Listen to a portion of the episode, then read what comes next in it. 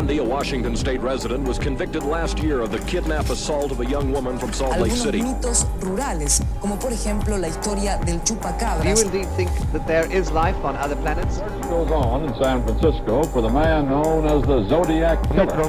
de la comisaría tercera de San Isidro vivía Robledo. Earlier today, Milwaukee's police chief provided more details on a case he says fills him with utter horror.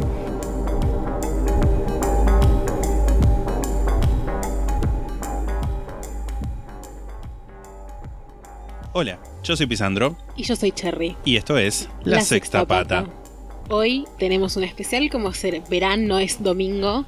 Claro. O capaz es domingo cuando lo están escuchando ustedes. Exacto, pero no es domingo cuando esto sale. Sí, no es domingo el momento que sale, es miércoles, hoy es el 24 de marzo, El Día Nacional de la Memoria por la Verdad y la Justicia. acá en Argentina. Exacto. Primero que nada, un poco de contexto para quienes no nos estén escuchando de Argentina. Hoy básicamente se cumplen 45 años del inicio del golpe militar, El último. del último que hubo acá en Argentina, que empezó el 24 de marzo de 1976. Exacto. Así que nada, hubo durante los años fue evolucionando un poco lo que se fue haciendo al respecto de este día. Sí. También sí. su nombre incluso. Pero bueno, hoy vamos a hacer dos, dos cosas. Pero Dos no sé si decirle caso.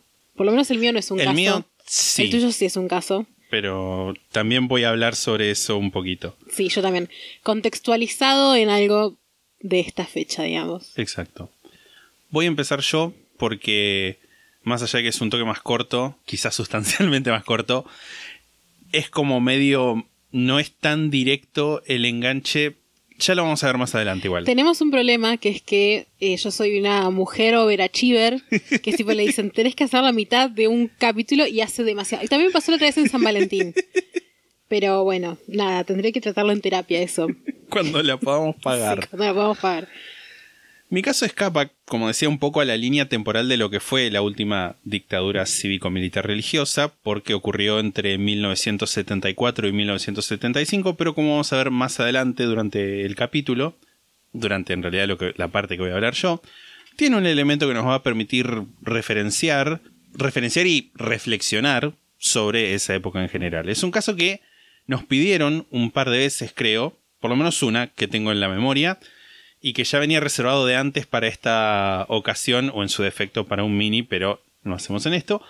Voy a hablar de Francisco Antonio Laureana. Voy a sacarme de, de encima las fuentes, son un artículo de la revista Así del año 1975 titulado Vida y muerte del sátiro asesino. ¿Qué nombre de revista de los 70? así? Totalmente, sí. Sí, sí. Dos artículos del diario Perfil, uno que se titula Un asesino serial que atacó en 1972, que es un artículo del año 2007, que habla de otro asesino serial, pero que al final del artículo lo menciona a Laureana. Y un artículo del 2009 escrito por Rodolfo Palacios titulado Francisco Laureana, asesino serial argentino. Esos son los dos del diario Perfil. Un artículo de La Nación titulado Francisco Laureana, el sátiro asesino. Y Wikipedia. Y en Murderpedia busqué, pero en realidad lo que había era una traducción extraña de la página de Wikipedia en castellano, así que dije, no voy a usar esto. Morderpedia nos sirve para, para, casos locales, españoles, exacto. en español, digamos, no españoles. Laureana nació en 1952 en la provincia de Corrientes. Su fecha de nacimiento citada en el padrón electoral argentino es el primero de enero, pero se suele poner esa fecha cuando la que está registrada no, no es la exacta. Tipo, como que no se sabe cuándo naciste, bueno, está, primero de enero. Ajá. Como que no, no estoy 100% seguro de que sea el caso, pero como que en varios lugares no se especifica su fecha de nacimiento y en el único lugar que dice la fecha de nacimiento mencionan esta circunstancia, así que 1952. No sabemos, no tenemos certeza sobre su signo. Eso era lo que quería decir. Era un artesano que en junio de 1974 se mudó a Buenos Aires y vendía sus esculturas de madera en un puesto de la Feria de San Isidro frente a la catedral. Su habilidad le había ganado el respeto y admiración de comerciantes y clientes. Otros feriantes lo definían como una persona muy seria, reservada y hasta un poco huraña. Y una mujer que vendía saumerios y velas caseras en el puesto de al lado lo describía como un tipo tímido. Estaba casada con María Romero, con quien tuvo tres hijos, y todas las tardes, en su estadía en Buenos Aires, salía a pasear y le decía a su esposa, gorda, cuídate, y que los nenes no anden solos por la calle, andan muchos degenerados sueltos. Ajá. Entre 1974, cuando llegó a Buenos Aires, y 1975, Francisco Laureana violó a 15 mujeres, de las cuales mató a 13.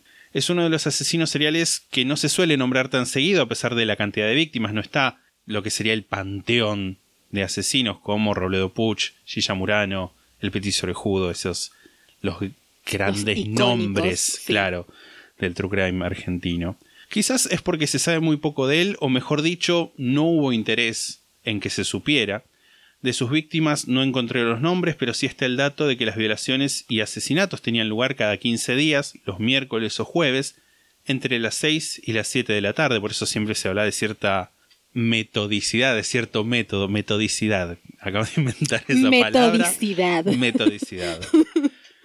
Por lo general, Laureana mataba con sus propias manos, aunque según los registros un par de veces tuvo que usar uno de los revólveres que llevaba cuando salía de cacería, por así decirlo, de una forma horrible. Como ya sabemos que a veces pasa, se llevaba trofeos de cada víctima, objetos materiales, o sea, no restos, sino un pendiente, un aro. Un pendiente es lo mismo. Sí, bueno, pero no un dedo. ok. No la lengua, no un dedo. Que los guardaba en una bota en su casa. Sus víctimas eran por lo general mujeres o niñas que tomaban el sol en los patios de sus casas o incluso plazas en San Isidro. No dejó ningún rastro hasta fines de 1974 cuando salía de la casa de una víctima a quien había violado y asesinado. Un vecino lo pudo ver, Laureana le pegó un tiro, pero no acertó, o sea, le disparó, en realidad no le pegó un tiro, le disparó, lo erró, y este vecino testificó lo que había visto y en base a su descripción pudo elaborarse un identikit que es como un toque problemático que ahora te lo voy a mandar por imagen. Dice está el, este, el identikit, estatura 1,70m, cabello castaño semiclaro con las puntas aclaradas, patillas cortas, peso, viste indistintamente, andar ágil y esbelto, acento norteño de país limítrofe, Mm, recordemos documento oficial, calzado suele usar zapatillas azules con suela de goma blanca, cutis oscuro casi cobrizo. Meta viste indistintamente por lo general sin saco. Sí, Voy a que aclarar. es una marca de época eso. Sí. El- lo de las zapatillas con suela de goma eh, se, se especula que era como para no hacer tanto ruido al momento de digo, subir a una terraza o entrar a una casa de manera silenciosa. Furtiva. Exacto.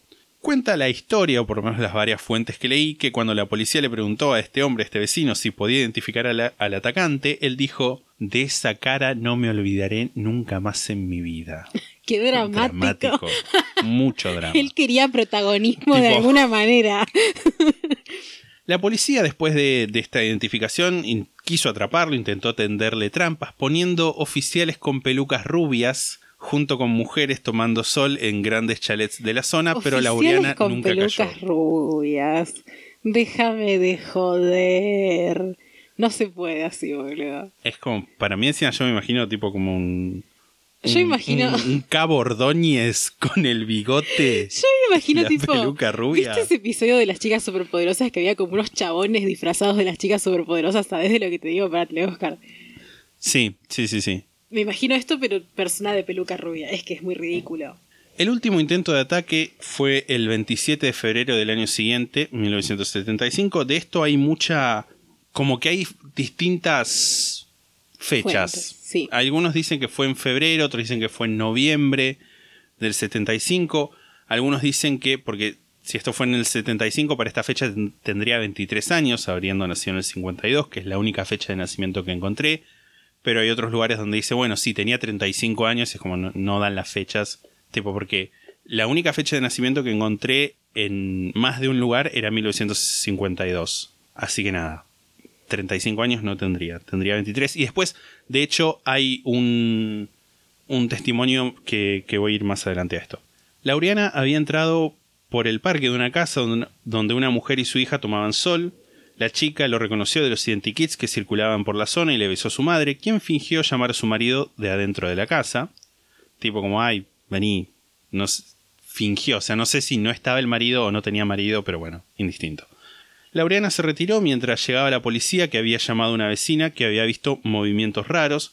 Depende de la versión que se lea también, Laureana se fue por la llegada de la policía o porque la mujer simuló llamar a su marido. Tipo, diciendo, hay gente que dice, bueno, llegó la policía y se fue, y otra gente que dice que cuando esta mujer llamó a su marido, como que le dijo, como que le sonrió y le hizo así gestito de chau y se fue, literal. De cualquier modo, luego de un breve encuentro con la policía en el que supuestamente le disparó, aunque sin herirlo, a uno de los oficiales, tipo le dijeron que identifíquese, dijo sí, sí, mi cédula, y pum, sacó y pegó un tiro. Se escapó y se escondió en el patio de una casa de la calle Esnaola, número 666. wow. wow, qué intenso. Me encanta. El casero, Cirilo Sandoval, no lo escuchó entrar ni nada. Al poco tiempo llega la policía a la casa y le preguntan a Sandoval si había visto algo extraño. Y como no había escuchado nada, les dijo eso, pero igual los dejó entrar a la propiedad para que la revisaran. Dieron varias vueltas al patio, pero no encontraron nada, así que se fueron, dejando un oficial para que vigile. Sandoval, en ese momento, por su cuenta, empieza a recorrer el patio, llegando hasta un depósito chico que tenían en el fondo, donde la familia guardaba cosas viejas. Ahí fue con su perra Rina, una ovejera alemana. Te voy a mandar una foto porque nada, me pareció un. ¿Hay una foto de Rina? Sí, hay una foto de Rina. Con eh, el mentado Sandoval. Es una, una, como una ovejera alemana. No sé si se dice ovejera alemana, pero bueno. ¿Qué Ok. Esa perra está muerta. Sí, lamento decirlo porque nada, pasa el tiempo. Según Sandoval, Rina le señaló muy disimuladamente la presencia de un bulto extraño sobre una silla cubierto con una manta. No sé cómo era hecho, tipo, como Claro, le, le hizo como le guiñó el ojo. y, y bueno, se fueron del lugar, Sandoval le comentó al vigilador de esa situación, la policía en, en- en- el vigilador llamó nada a, los, sus compañeros. No me queda claro cómo, no sé si había radio en ese momento, pero bueno, sí, lo había llamó. radio, creo. O sea, radio como el radio, radio sí, pero Radio tipo, walkie-talkie. Walkie-talkie. Walkie-talkie. Y Por ahí en un sí. auto. Para mí debían tener unos que, sean así como re, que uno, o sea, uno piensa walkie-talkie y piensa como algo más moderno, pero capaz tenían uno que era o re ladrillo Sí. o uno que parece como una, como medio un encendedor. Me- no sé, no sé cómo decírtelo, cómo, Sí. cómo explicarlo. Yo me imagino como es uno de esos ladrillos grandes y que, que están tipo atados a una mochila. Sí, me imagino como con un, como con una cuerda de teléfono, Sí, sí, tipo, sí. no algo inalámbrico. De cualquier modo, la policía se acercó hasta el depósito y dieron un aviso para que quien estuviera escondido se entregara. Aviso que supuestamente fue respondido con un disparo. En ese momento, los oficiales comenzaron a disparar con ametralladoras contra el depósito, tirando ráfagas a distintas alturas que alcanzaron a Francisco y terminaron con su vida. Hay versiones de la historia que dicen que era un gallinero y que adentro se encontraron dos gallinas muertas a tiros, pero la revista Sí, que es una fuente de la época, no lo menciona y creo que podemos confiar en que si había un detalle amarillista lo iban a reportar porque era la revista que hablaba del sádico asesino. Y además muestran una foto de Sandoval señalando en una especie de galpón, depósito con sillas, el lugar donde murió Laureana, que te lo voy a mostrar acá. No hay fotos... eh, Si googlean el nombre de esta persona, van a aparecer fotos del muerto. No lo recomiendo. ¿De Sandoval? No, no, no. De, sí, el Laureana. Ah, Tipo baleado aparece. ¿en serio? Sí, A ver. lo están sosteniendo en la morgue. Es una foto horrible y te mira fijo. A ver, Bajo tu propio riesgo, ¿eh? por favor. Ay, ¿sabes que ya la había visto esta foto? ¿Viste? Me mata lo poco parecido que está. Al dibujo. Y aparte es la única foto que hay de él, ¿no? Porque es Sí, como la sí. portada de todo. Horrible, horrible.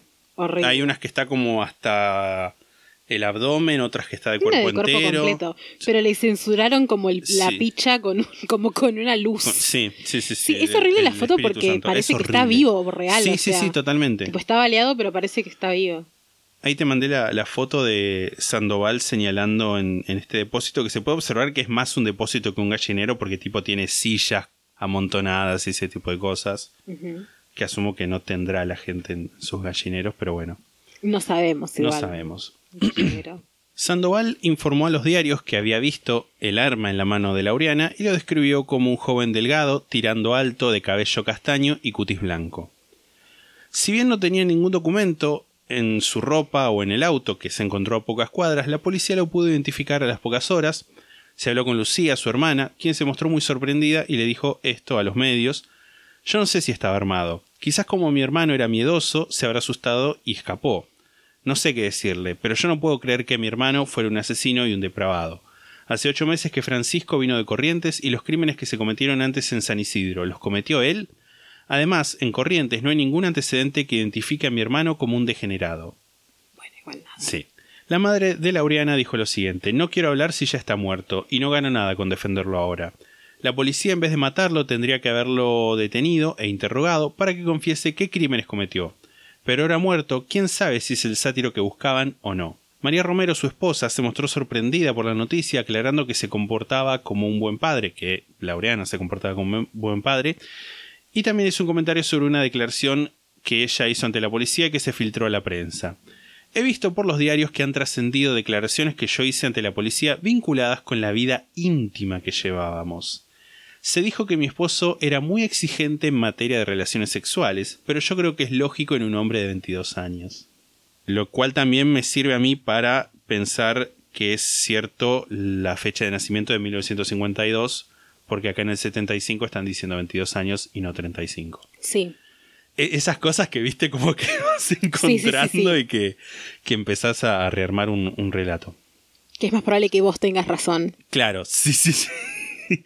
Varias personas, entre ellas algunas víctimas que sobrevivieron, el vecino que salió de la casa y la mujer que hubiera sido su cuarta víctima, se acercaron a la morgue a pedido de la policía y reconocieron el cuerpo de Laureana como el del agresor. Esto, junto a la bota en la que guardaba los trofeos de las víctimas, dieron por cerrado el caso. Además, también, quizás como para refutar un poco lo que decía la hermana de que en Corrientes no hay ningún antecedente, supuestamente Laureana estuvo en un colegio de curas y habría violado a una monja, es algo que dicen un par de lugares, pero nada, lo digo así como muy por el aire porque no, No sabemos, No claro. sabemos, son viste como esas, esas fuentes que son medio raras. El comisario Eugenio Furlan dijo, de lo que la población debe estar segura es de que con la muerte de Laureana ha dejado de existir un azote que aquí nos había quitado la paz. Y antes de, de- de seguir un poco adelante, te voy a leer unos pequeños extractos de, de la nota. Scraptos. Unos extractos. Calle Escanola 666 de San Isidro. Una residencia con arboleda y cuidado parque como corresponde a cada una de las mansiones que se alinean en esta zona. Léelo todo así, por favor. Sí, sí, me, me señalé un par de, un par de, de- de párrafos para leer exclusivamente así. La comisión policial integrada por el subcomisario Eugenio Furlan del sargento primero Domingo Ledesma y los cabos Celestino Izarraguirre y Alberto Granguenan se dedicó en... ¿Cómo? Alberto Gran, Gran. Granguean. Granguean. Se dedicó entonces a buscar al sospechoso. Minutos después lo ubicaron en la calle Don Bosco. Lo que ocurrió después fue desconcertante. El individuo, cuando se le dio la orden de detenerse e identificarse, casi sorprende a la patrulla policial porque en vez de sacar la cédula, extrajo un revólver con el que hizo dos disparos que casi alcanzan al sargento Ledesma. Hubo un momento de confusión que el desconocido aprovechó para jugar. Se internó saltando los cercos por los parques de las mansiones. Los policías, advirtiendo la peligrosidad del delincuente que los había enfren- enfrentado, pidieron refuerzos mientras de cerca controlaban los desplazamientos del prófugo. Y el último. En la mansión de la calle Esnaola 666 vive la familia alemana de apellido Frenkel. Como casero se desempeña Cirilo Sandoval, un enterriano de 52 años, casado, cuya esposa también cumple allí tareas domésticas. Sandoval y su esposa no tienen hijos, pero dispensan un cariño especial a una perrita de raza alemana, que responde al nombre de Rina. Dispensan un cariño especial. Así, así es toda la nota. Es como, y yo no podía no, no leerla, Está bien. no Me leerla bien. en mi mente, incluso cuando la estaba leyendo, la leí así. Pero bueno, se acabó la joda. Volviendo a la solemnidad que nos Sí, caracteriza. sí, sí. Hay un, un par de cosas que me gustaría señalar. Toda la cobertura de los medios e incluso declaraciones de policías y profesionales habla de un monstruo moral, de un perverso, de un degenerado. Y eso es una noción que nosotros desde acá, desde este podcast, siempre combatimos. Sí. Porque hablar de enfermedad o, o de locura, como se menciona también, es no hablar de las bases sistémicas de la estructura patriarcal que habilitan este tipo de crímenes. Laureana era un hijo sano del patriarcado. E incluso en el artículo de La Nación se asegura, sin dar ningún tipo de fundamento o explicación, que Laureana no actuaba sin premeditación, sino que por el contrario estudiaba viviendas y familias y así seleccionaba sus potenciales víctimas. Igual también hay una cosa, me parece que también no solamente esto que decís vos, sino también el hecho de que lo hayan como catalogado de esa manera también por Sí. ser una persona norteña. Sí, sí, sí, totalmente. No sé, o sea, de la misma época es Robledo Puch y de Robledo Puch era el ángel, el ángel. O sea, Sí, que es como, bueno, sí, también era un asesino, pero tenía un apodo como mucho más feliz. sí, totalmente. El del sátiro asesino. Sí. No explican qué evidencia hay de esto, de que no actuaba de manera azarosa, pero nosotros por el estudio que vamos haciendo de asesinos seriales sabemos que es algo totalmente factible que se categoriza junto con la toma de, de objetos como trofeos como parte de las características de lo que se identifica como un asesino serial organizado, no, no un monstruo moral como, Sí. como dicen. Eso por un lado. Y por el otro, y esto es en lo que el caso me, me atrajo también porque siento que se relaciona con la fecha, el, Día Nacional de la Memoria por la Verdad y la Justicia, es en parte, en cierto modo, lo que reclamaban la hermana y la madre de Laureana. Sin perder de vista que Laureana efectivamente fue el culpable de femicidios y violaciones, las circunstancias de su muerte no son del todo claras. Era en ese entonces, y sigue siendo ahora, una práctica tristemente común, la de plantar armas en cadáveres para justificar el uso de fuerza letal. Mm. En esa época, 1975, empieza a hacerse más y más común la narrativa del enfrentamiento entre la policía y los delincuentes. No es casualidad que esta historia haya salido en los medios de la época después de que Laureano estuviera muerto. No es casualidad que después de lo que efectivamente fue brutalidad policial, el comisario Furlam hable de que se recuperó la paz. Y a partir de este momento, cualquier disturbio o acto delictivo se va a empezar a relacionar con la subversión, ese enemigo que se dibujó la dictadura cívico-militar religiosa, inspirándose, no hay que negarlo, en la persecución de la izquierda que llevaba a cabo la AAA durante el gobierno del último gobierno de Perón y el breve mandato de María Estela Martínez de Perón, Isabelita.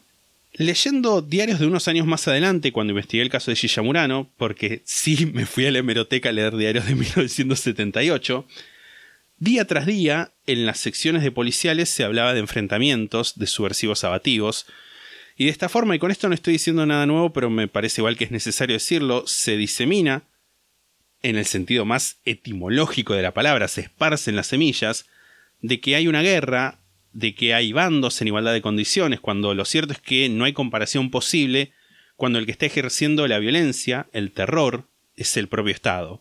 El aparato represivo del Estado fue clave en la última dictadura, pero como dije antes, la dictadura no fue solo militar. Hubo sectores cívicos que la apoyaron y la mantuvieron, como por ejemplo desde las tapas y secciones de los diarios. Hubo sectores eclesiásticos que la apoyaron y la mantuvieron, como por ejemplo a través de sociedades de beneficencia con las que se colaboró con la apropiación de niños y niñas durante la dictadura. Y esa fue la principal razón por la que elegí este caso para hacer eh, en este especial, porque si bien no pasó durante el periodo propiamente dicho de la dictadura, está en una posición, si se quiere, privilegiada para poder enlazar con ese tema. Y me parece que es algo de lo que tenemos que hablar más, o bueno, en sí, escuchar más. A las abuelas, a las madres de Plaza de Mayo, a los nietos, a la gente que sobrevivió a los centros de detención clandestino. Y no digo que esto no sea un tema del que se habla, pero no puedo dejar de pensar que un poco estoy, estamos como en una burbuja, afuera de la cual por ahí el 24 de marzo es un feriado más y qué garrón que no le hicieron puente. Y no quería terminar en esa nota tan negativa, perdón, pero hasta ahí llega mi capítulo. Es que yo siento que, sobre todo la gente más joven, se, no, no se toma tan en serio como capaz nosotros u otra gente más grande. No solamente porque no lo vivieron, porque nosotros tampoco lo vivimos, Sí. sino que ya estábamos en una generación de gente que igual es grande, onda 20 años eso, tipo 20 años, 10, 15, y entre 15 y 20 años que es gente que es grande, digamos, sí. o sea, no son capaz adultos, muy adultos, pero es gente que tiene capacidad de formar opiniones y que y de votar, en la mayoría de los casos, que ni siquiera tuvieron padres que, que hayan vivido la dictadura, de- al menos de esa manera capaz sí estaban vivos, pero no eran, eran chiquitos, Claro, entonces sí, es como que no pasaba nada. Y nada, Isabelita al hacer también hay una cosa de, de- de sensibilización de estas cosas, de chistes de mierda, de... Sí. También el hecho de que se haya, haya proliferado un discurso de, de no eran tan inocentes y no eran Sí. 30.000. Sí, sí, sobre todo. Que para mí tiene que ver mucho también esto que decís vos, o sea, esto de la teoría de los dos demonios, ¿no? Como bueno, Sí. eran los dos, los dos eran así, hicieron cosas malas. Y es como uno puede argumentar si hubo grupos de, de guerrilleros que hicieron cosas, podríamos decir, cuestionables o cosas que capaz uno no haría, Mm. pero del otro lado estaba el Estado. Sí, Entonces totalmente. es como, si, la solu- si vos crees que la solución para algo que, que no te parece que está bien es hacer una desaparición sistemática de personas, que aparte muchas no tenían nada que ver, porque Sí, no es sí, que sí. bueno, no, es, no es este algo habrán hecho esto. claro. Y antes de Que empezar... incluso si tuvieran algo que ver, tampoco está Es que justificado. no. A mí me parece, hubo, o sea, me parece que hay algo que hay que destacar antes de empezar a hablar de lo mío, que es el hecho de la gente puede hacer cosas cuestionables y que es algo que también hemos hablado acá respecto a otra gente que no, Sí. no, no solamente tiene que ver con esto, ¿no? Todo el mundo se merece un juicio justo. O Sí, sea, sí, obvio. nadie se merece de, bueno, hiciste algo mal, te pego un tiro en la calle. eh, no, ¿entendés? Ni del Estado ni de, ni de cualquier Gente persona. particular. digamos, ¿no? Sí, sí. Claro. Me parece como Sí, sí, partiendo de, de esa base. no, porque ya veo que van a venir a decirnos cosas así, ¿entendés? De tipo, como, bueno, pero había cosas, sobre todo porque ahora voy a hablar de cosas que pueden capaz venir a decirnos como, bueno, pero si hicieron esto, se merecían lo otro. Y es como, no, mi, amigo, mi amor, mi amor. Mi amor. Bueno, yo lo que voy a hablar es de, son como, en realidad son como 20 mini casos, como 20 parrafitos, porque voy a hablar de los rugbyers de La Plata Rugby Club, que desaparecieron en la última dictadura militar. Mi fuente principal, y la única que voy a citar porque realmente fue la mayor cantidad de cosas Sí, sí. que saqué de acá, que igual este libro tiene como muchas fuentes también, que no voy a citar todas porque son muchas. No, es que no. Con el capítulo de Eichmann, la cantidad de libros que leyó esta mujer para hacer eso. Sí. El libro se llama Maten al Rugbyer, la historia detrás de los 20 desaparecidos de la Plata Rugby Club. Es un libro del 2015 de editorial sudamericana escrito por Claudio Gómez, un periodista. Está muy bueno el libro, si les interesa el tema, los re- les recomiendo que la lean porque no hay no voy a tocar todo lo que sale en el libro. Sí, en sí. el libro hay mucho, se habla mucho de, de las madres también, de nada, contexto, cosas que acá no voy a incluir tanto, amén de que lo que voy a contar igual está mucho más ampliado. Y me pareció un libro re lindo, lloré, no lloré, pero sí muchas partes estuve como ahí a punto Sí. de llorar, como que tenía que parar un segundo y respirar hondo Sí, porque sí, sí, sí. como que Conozco toca, sí, te leí un párrafo de hecho de, que hablaba justamente de esto de como de la búsqueda de las madres en la iglesia y básicamente el encuentro de la indiferencia del otro lado. Nada, bueno, eso es un trabajo de investigación increíble aparte porque es realmente... Estos trabajos de investigación siempre son como, como una obsesión de la persona que escribe, que la va Sí. volcando, que me encanta igual a mí. Leer ese tipo de libros me encanta, me parece fascinante y me da mucha envidia, tipo una persona que puede dedicarse a ese nivel a investigar sí, sí. algo. Bueno, empezaré a, a decir, a contar. Primero que nada, hay una aclaración que es que no todos los rugbyers desaparecidos de la última dictadura jugaban en la Plata Rugby Club, pero hay algo que hacía que el club fuera especial, de alguna manera, que era un club que, a diferencia de muchos otros clubes de rugby, estaba lleno de pibes que iban a escuelas y universidades públicas, y lo que hacía que incluso les ganaran burlas de otros clubes que les decían, por ejemplo, que eran una escuelita de extremistas, tipo esa- con esa palabra. Además, muchos de estos chicos que jugaban en la Plata Rugby Club militaban, tenían compromiso social, y bueno, 20 de ellos terminaron desaparecidos, que no es poco. También me interesaba hacer esto, este caso porque me parece que está bueno hablar de algo que generalmente, sobre todo ahora, que en realidad en ese momento también, pero bueno, ahora más con todas las cosas que han pasado con los rugbyers en el último tiempo, tenemos a los rugbyers como siempre son gente de mierda y chetos de mierda. Y no voy a decir tipo not all rugbyers, pero bueno, o sea, vamos a ver ahora el caso Sí. de un montón de gente que no eran tipo chetos, eran gente de clase media o incluso clase media baja que jugaban al rugby que no eran los rugbyers que tenemos ahora en la mente, que son tipo Tincho Tinchetti, asesinos de, de pibes en Gessel y Sí. Brasil, o sea. Y después un poco de contexto, eh, La Plata fue una de las ciudades más golpeadas de la dictadura. Eh, tuvieron los índices más altos de desaparecidos y de centros clandestinos en proporción a cantidad de habitantes. Y algunos de los casos que vamos a hablar fueron previos al inicio de la dictadura, como, como el tuyo también del 24 de marzo de 1976. En La Plata el aire ya se había enturbiado varios años antes de esa fecha, con muertes y- desapariciones mayormente en el ámbito universitario. A principios de los 70 comenzó a funcionar eh, la CNU, la Concentración Nacional Universitaria, que era un grupo terrorista que adhería al peronismo de ultraderecha y se dedicaban a cazar, entre comillas, militantes del peronismo revolucionario y otros grupos de izquierda. En el año 1974 comenzaron a contar con apoyo y logística de parte de la policía bonaerense y el ejército. No voy a explayarme demasiado en la CNU, porque es como que podríamos hacer Sí, sí, literalmente sí, si hacemos que sí.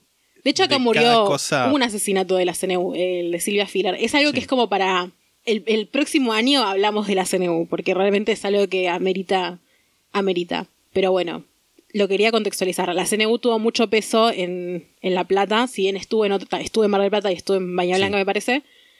En La Plata fue algo como muy jodido. Y empezar a hablar de los Rabiers. Mientras la mayoría de sus compañeros estaban de gira por Europa, Hernán Roca había decidido quedarse, con la excusa de meter materias para terminar la carrera de medicina y casarse con su novia. Hernán era capitán en La Plata Rugby Club, la mañana del 27 de marzo de 1975 fue a entrenar y por la noche fue a lo de un amigo a comer un asado, cayó con su novia y con una amiga que se percataron de que un torino los estaba siguiendo, un torino, un, un auto, ¿no? Después de la reunión, Hernán la llevó a sus casas y siguió para la suya. Su padre reconoció el sonido de su auto, un Ford Falcon, llegando a la puerta, pero luego otro auto frenó y aceleró y pensó que quizás no era. A la mañana siguiente Hernán todavía no había aparecido y su familia pensó que simplemente se había quedado de joda por ahí. Sus padres se fueron al campo y en la casa quedaron su hermana, su hermano, su cuñada y su sobrina. Cerca del mediodía comenzaron a preocuparse y una vecina entró a los gritos a la casa diciendo que un policía había ido a avisarle que habían matado a Hernán. En un comienzo su hermano Marcelo creyó que la policía estaba tendiendo una trampa para atraparlo a él, ya que durante años integró el ERP, el Ejército Revolucionario del Pueblo, voy a usar, voy a decirle ERP de ahora en Sí, adelante sí, porque sí. lo voy a mencionar muchas veces, y sabía que había quedado marcado, así que decidió escaparse por las terrazas. Sin embargo, era verdad que Hernán lo había matado, apareció acribillado en la orilla de un arroyo en las afueras de La Plata con los ojos vendados y 21 balazos. Tenía 21 años. Durante 30 años la familia Roca no habló de eso, fue recién en el 2006, con el inicio de una causa judicial, que pudieron, poder, que pudieron volver a hablar de Hernán.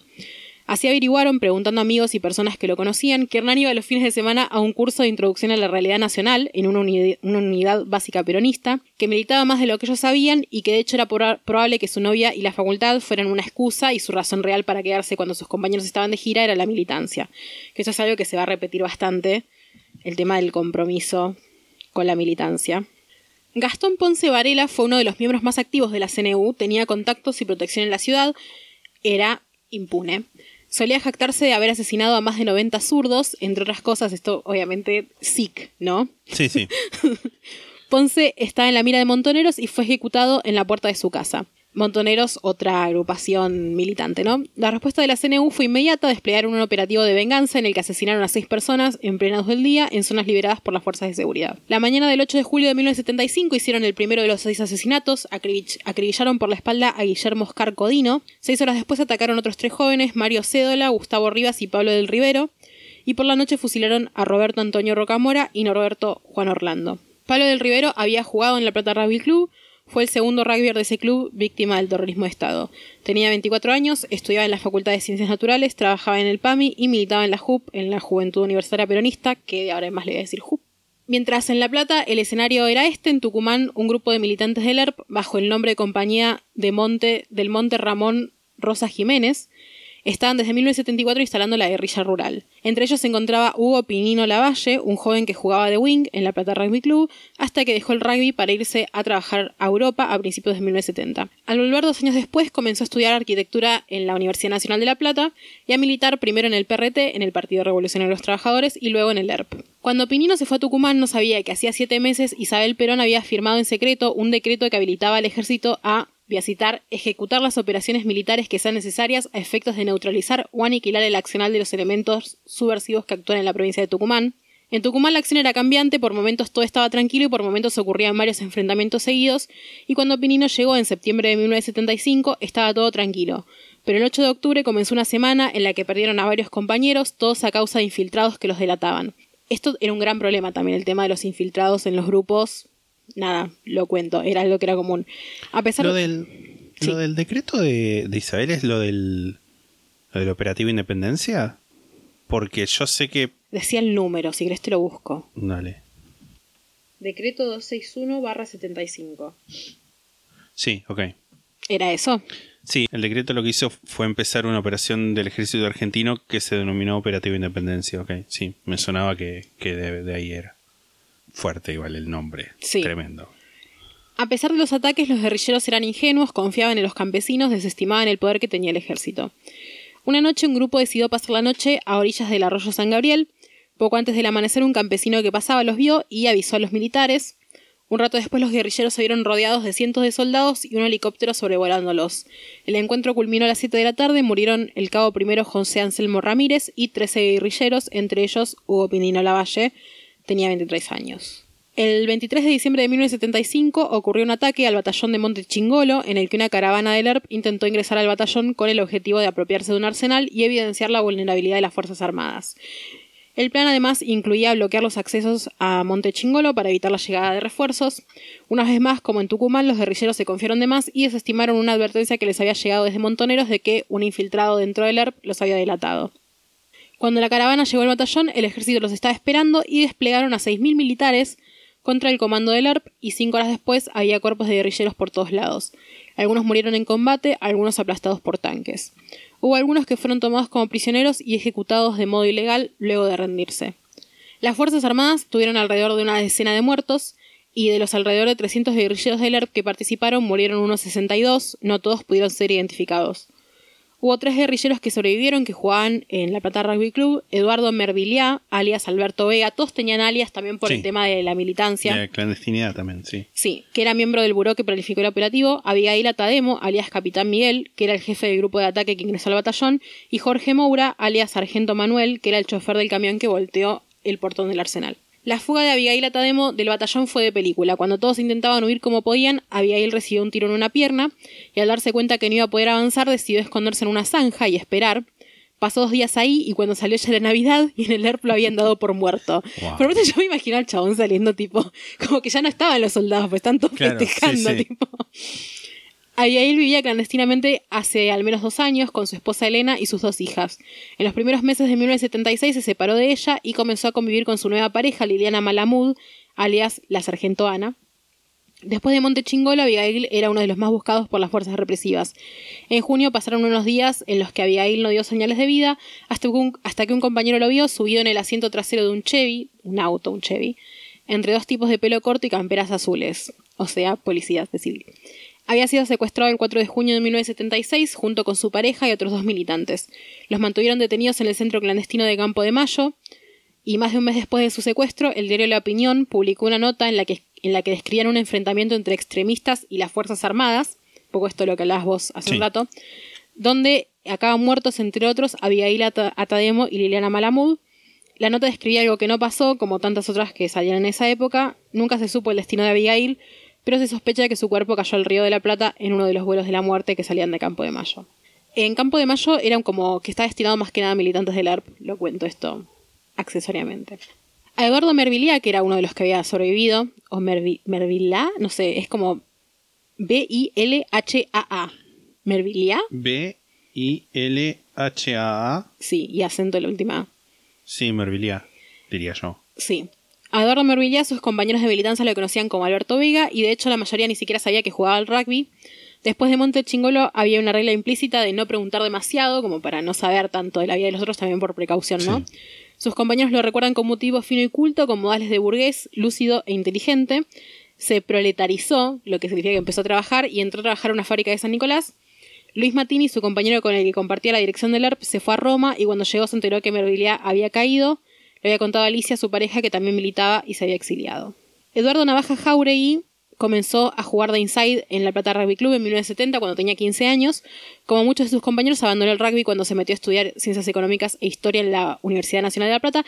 Muchos estudian dos carreras a la vez, lo cual me parece como, qué audacia. Sí. Imagino que era común para la época igual, porque la mayoría estudian dos carreras a la vez. Y comenzó a militar en la JUP y después en Montoneros.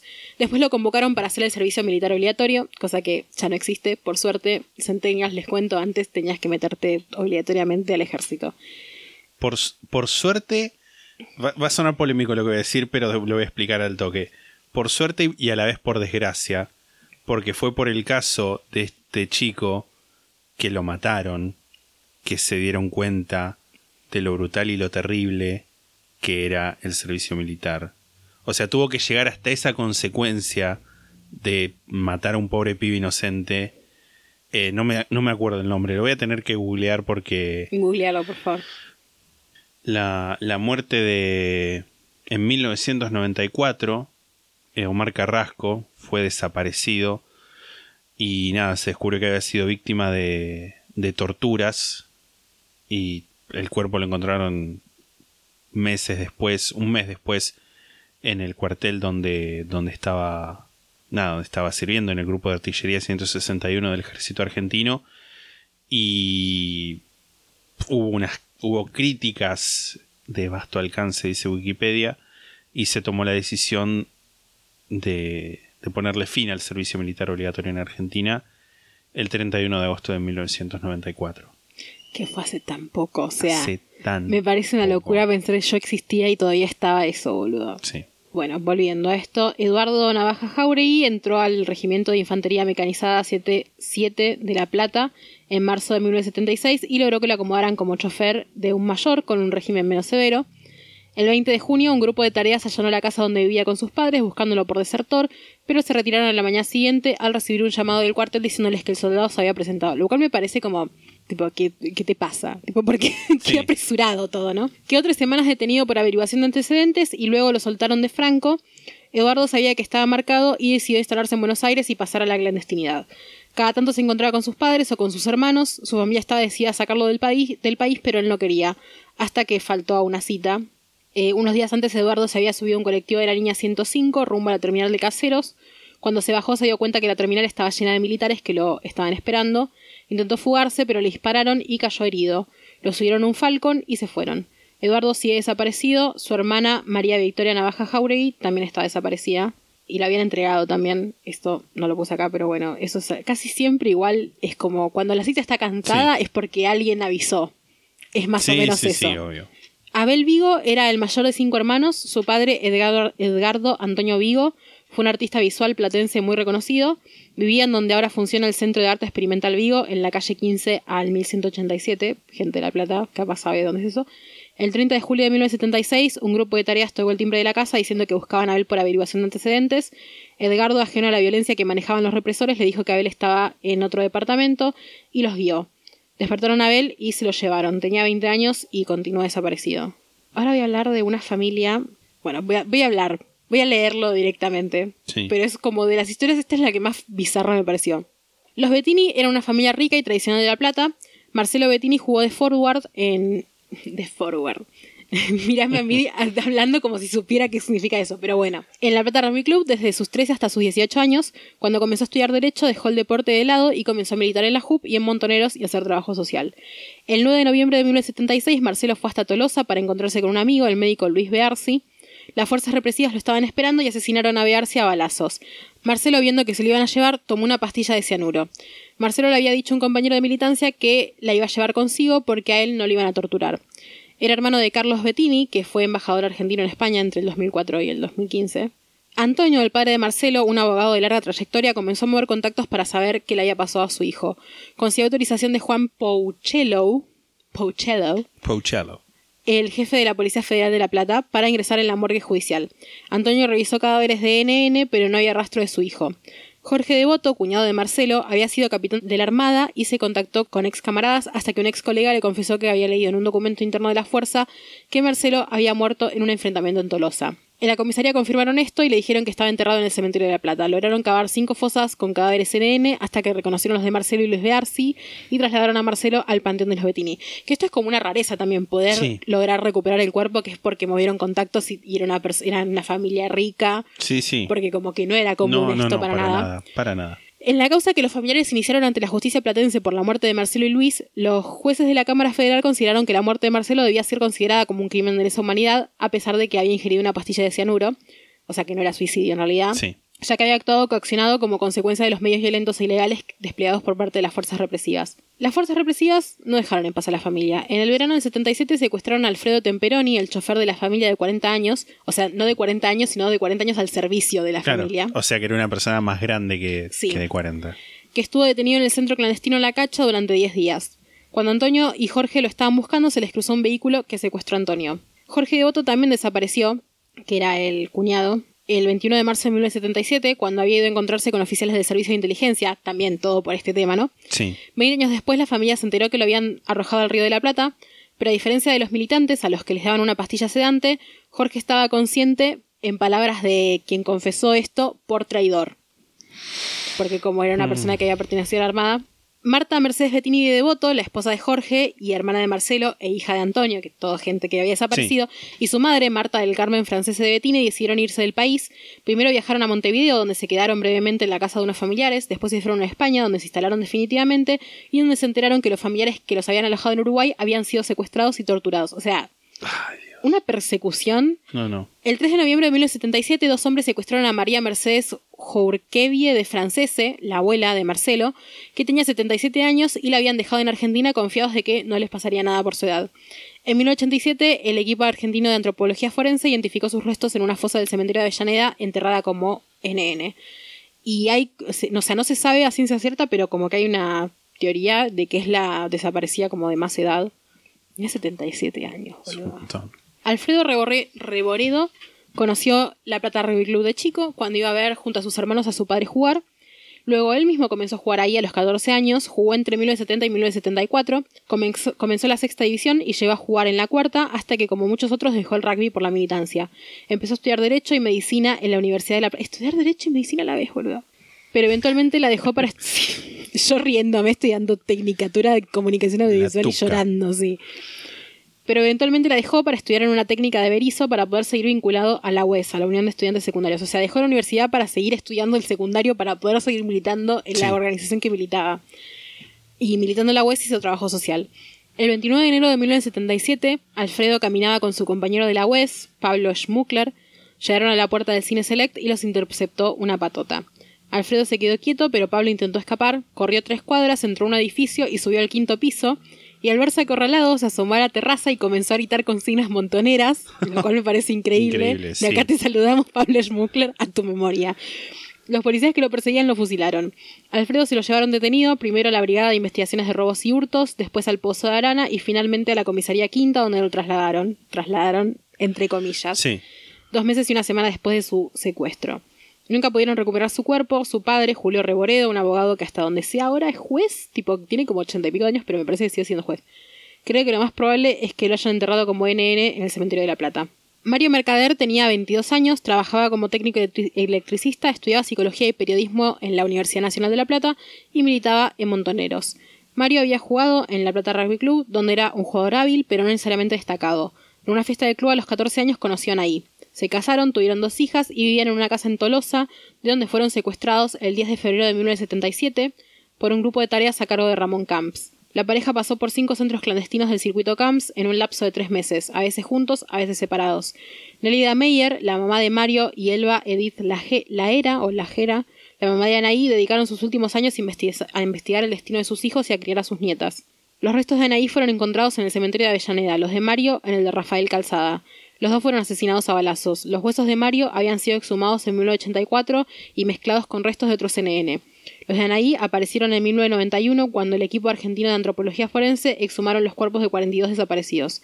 Ambos cuerpos fueron reconocidos en el mismo año, el 2009. Pasaron tres años de discusiones entre las hermanas sobre el destino de los restos de sus padres. Finalmente se decidieron por darles descanso en el mausoleo dedicado a desaparecidos y madres, y madres del cementerio de La Plata el 13 de octubre del 2012.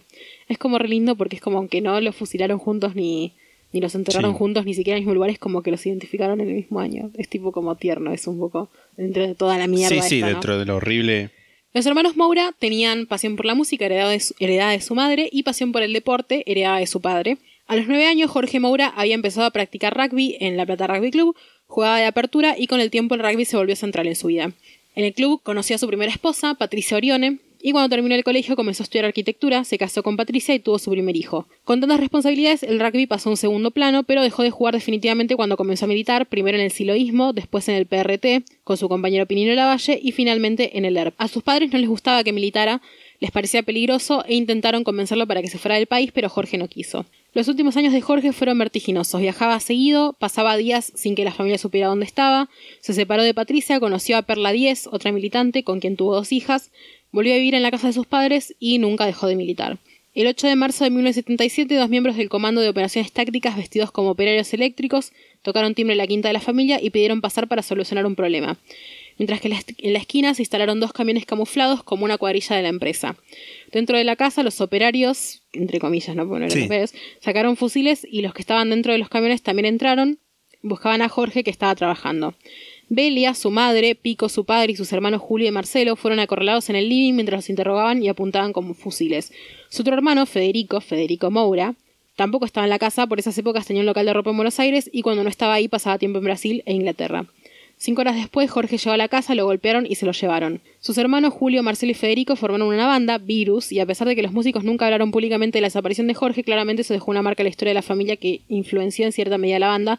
De hecho, hay una canción en el disco Agujero Interior que se llama Ellos nos han separado, que básicamente, o sea, como que lees la letra y claramente habla de Jorge. Sí. Empieza con Hermano, quiero tomar tu mano, una cosa así. Tipo, y es re triste, a pesar de que es como una canción re feliz, porque Virus tiene eso. Tiene esa. Virus tiene esa energía de tipo melodía feliz, letra de me quiero pegar un tiro. es un poco así. Como con Abigail y tantos otros, no se sabe cuál fue el destino de Jorge. Un sobreviviente lo reconoció en fotos y dijo que lo vio en Campo de Mayo. Belia, su madre, pudo reunirse una última vez con él. Un día, un hombre le entregó una carta, reconoció la letra de Jorge que le pedía verse en el parque y a pesar de que la familia tenía miedo que le hicieran algo, Belia fue. Y pudo verlo en un estado deplorable. Jorge le mintió diciéndole que estaba bien, le pidió que cuide de sus hijos, le dijo que lo tenían encerrado en una celda y que intentaban hacerlo hablar pero que él no iba a decir nada. Y se abrazaron y nunca más volvieron a verse. Que esto también es algo que es rarísimo, el hecho de que lo haya podido ver. Sí. Eh, nada, claramente respondía que también tenía contactos y que habían podido mover eso. Alejandro García Martegani, el nene García, jugó en la cuarta edición de La Plata Rugby Club en el año 1973. Estudiaba arquitectura en la Universidad Nacional de La Plata y militaba en la JUP.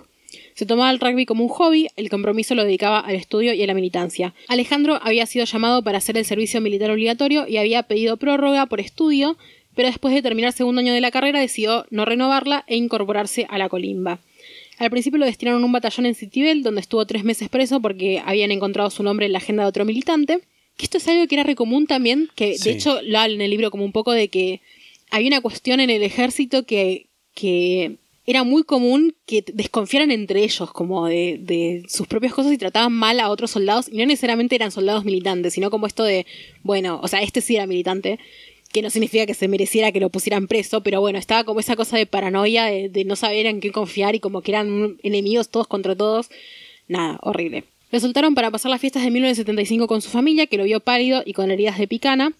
Después lo trasladaron a un regimiento en Zapara, Neuquén, en enero de 1976. Su familia lo acompañó a tomarse el tren y no lo vieron nunca más. Mientras Alejandro estuvo en Neuquén, se comunicaba con ellos por carta y cuando dejaron de recibirla se preocuparon y viajaron a Zapala, donde los militares les dijeron que Alejandro había desertado y se había ido tipo por voluntad propia, entre otras mentiras. Los padres lograron construir lo que pasó, lo que pasó con su hijo gracias a tres compañeros de la colimba. La noche del 19 de marzo salieron los cuatro de Franco, pero unos oficiales retuvieron a Alejandro y los otros tres comenzaron a caminar. Cuando se dieron vuelta vieron que Alejandro lo subieron a un Falcon. Nada, desapareció claramente, tenía 21 años. Sí. Aclaro para la gente que no es de Argentina y escucha este podcast, el término colimba es como se le dice al servicio, como se le decía, como se le sigue diciendo al servicio militar, básicamente por ser como un, no es este, no son iniciales, es un acrónimo de correr, limpiar, barrer, Ah, mira, no que es que eso. básicamente lo que hacían los soldados durante todo el día. The The more you know, literalmente. Rodolfo fue Laxat, había estado vinculado a la Plata Rugby Club desde chico, su padre fue uno de los socios fundadores. Rodolfo jugó de ala, de centro y de apertura. Era rápido, pero no destacó especialmente. Lo que más le gustaba era salir de gira y el tercer tiempo, can relate. En el club se crió y hizo amigos, pero como muchos de los radios de los que ya hablamos, lo alejó la militancia. Al igual que Jorge Moura, Rodolfo comenzó a militar en el siloísmo, que era como una cosa medio falopa de tipo paz y amor, pero a la Sí. vez eran como de izquierda y eran no violentos. Dato. De hecho, en 1968 se había ido con sus compañeros siloístas a hacer un retiro espiritual a Jujuy, y a pesar de que los siloístas no eran violentos, terminaron 10 horas demorados en una comisaría. Al volver, Rodolfo comenzó a estudiar medicina y filosofía.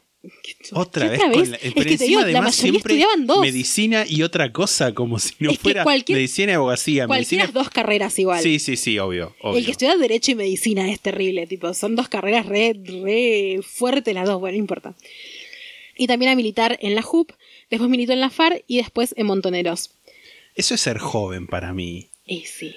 Es que toda esta gente era mucho más joven Sí, que nosotros, sí. tipo, eso es como una cosa de... Sí, sí, sí, es que, es que se hablan de, de este tipo de cosas, de por ahí de, de- de enfrentamientos armados o de militancia, y, y se pierde por ahí la noción, eh, se crea el imaginario de gente por ahí de treinta y pico de años sí. y esas cosas, y eran literalmente pibes. Pibes, pibes con sueños Exacto. e ingenuidades, porque Sí, sí, sí.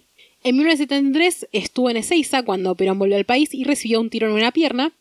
Que nada, otro el tema de Ezeiza y Perón es otro, otro episodio. Al año siguiente pasó a la clandestinidad hasta 1975, que dejó la clandestinidad para proletarizarse y entró a trabajar en la planta de Swift en Berizo, donde era el referente de montoneros y hacía tareas de organización sindical y de propaganda.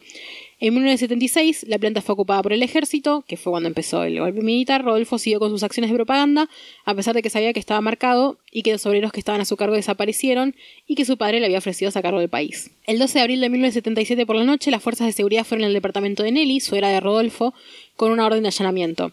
Además de Nelly y Rodolfo estaban Ana, la pareja de Rodolfo, su bebé Julián y Cristina, la hermana de Ana.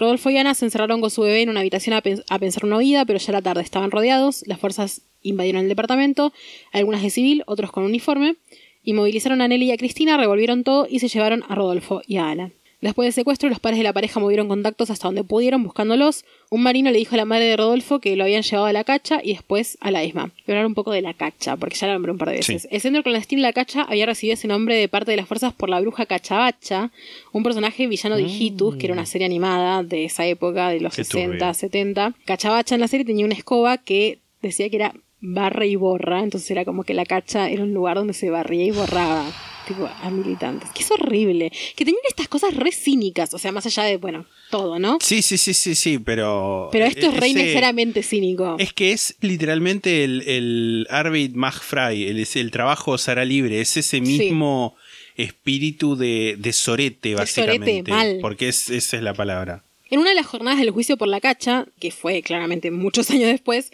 dio testimonio Elsa Luján Luna, una mujer que fue secuestrada junto con su marido Julio Beltaco, que continúa desaparecido.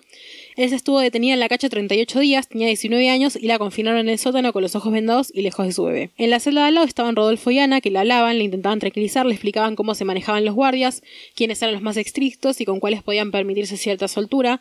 Se mostraban optimistas, incluso cantaban canciones. Elsa jura que ese vínculo le salvó la vida. Ese tipo de cosas. Ya estamos de acuerdo en que todo esto es horrible. Pero la situación de gente que está, vamos a decir, Presa, detenida. pres- presa, detenida, tipo consolando a otra gente, Sí, diciéndole, terrible. bueno, tranquilizate, decir las cosas, eso literalmente me, Me parte destruye. el alma. Me destruye. Me parte el alma. Bueno, y elegí no ir tanto a los golpes bajos porque hay muchos en el libro que en realidad sí, no son sí. golpes bajos tipo de que uno dice, bueno, innecesario. Son golpes bajos que es como, bueno, era así, pasó esto y es necesario decirlo de esta manera, ¿no?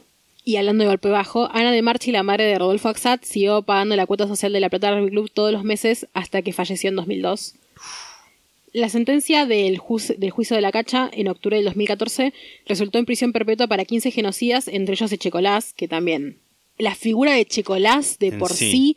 De hecho, este juicio fue el famoso o infame, podríamos decir, situación del papelito, no sé si te acordás, que es que cuando, después de que le dieron la sentencia, que en realidad para este momento el chabón creo que ya tenía, el chabón, el viejo de mierda, ya tenía como tres sentencias perpetuas, Sí. que esta vez no fue la excepción, le dieron perpetua. Y el chabón escribió un papel y como que nadie vio el papel, salvo como que un fotógrafo le sacó una foto, así como de lejos, pero con uno de esos lentes pros, Sí. que no la vieron hasta después. Y el chabón le quiso entregar a los jueces el papel, pero no lo logró. Y después al final se los logró en- entregar, pero como que no había trascendido demasiado, porque no es Sí. que los jueces dijeron, ah, miren lo que. O sea, no fue así, sino que después cuando salen las personas que estaban en el juicio de. Nada, viendo adentro de, de la corte, digamos, era un fotógrafo que mostró que había sacado una foto y el papelito decía Jorge Julio López. Nada, que fue una persona Para- que, que sobrevivió a la dictadura pero Sí. desapareció en democracia. No sé si querés decir algo más de eso. Sí, para, para por ahí poner en contexto de nuevo a la gente, porque este es un capítulo bastante, no sé si bastante argentino, pero toca una sensibilidad argentina un poco particular. Jorge Julio López había sido testigo durante los juicios que, que se empezaron a hacer, que igual después de esto por ahí hable un poco, un toque al final.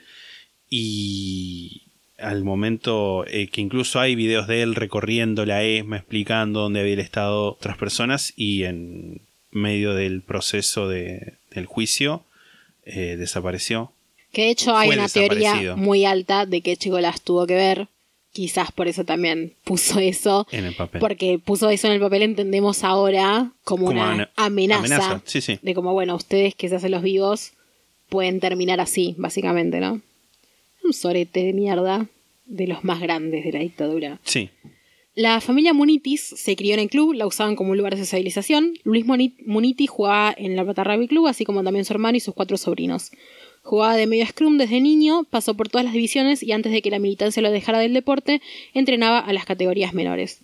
Al momento de su secuestro, hacía un año que vivía en la clandestinidad junto con otros militantes del ERP, había dejado pendiente la tesis para recibirse de médico en la Universidad Nacional de La Plata. En la madrugada del 12 de mayo del 1977, un grupo de tareas se lo llevó a su casa, de su casa en Sarandí, así como a las tres personas que estaban con él, Jorge Capelo, Irma Márquez y su hijo Pablo de 14 años, todos continúan desaparecidos.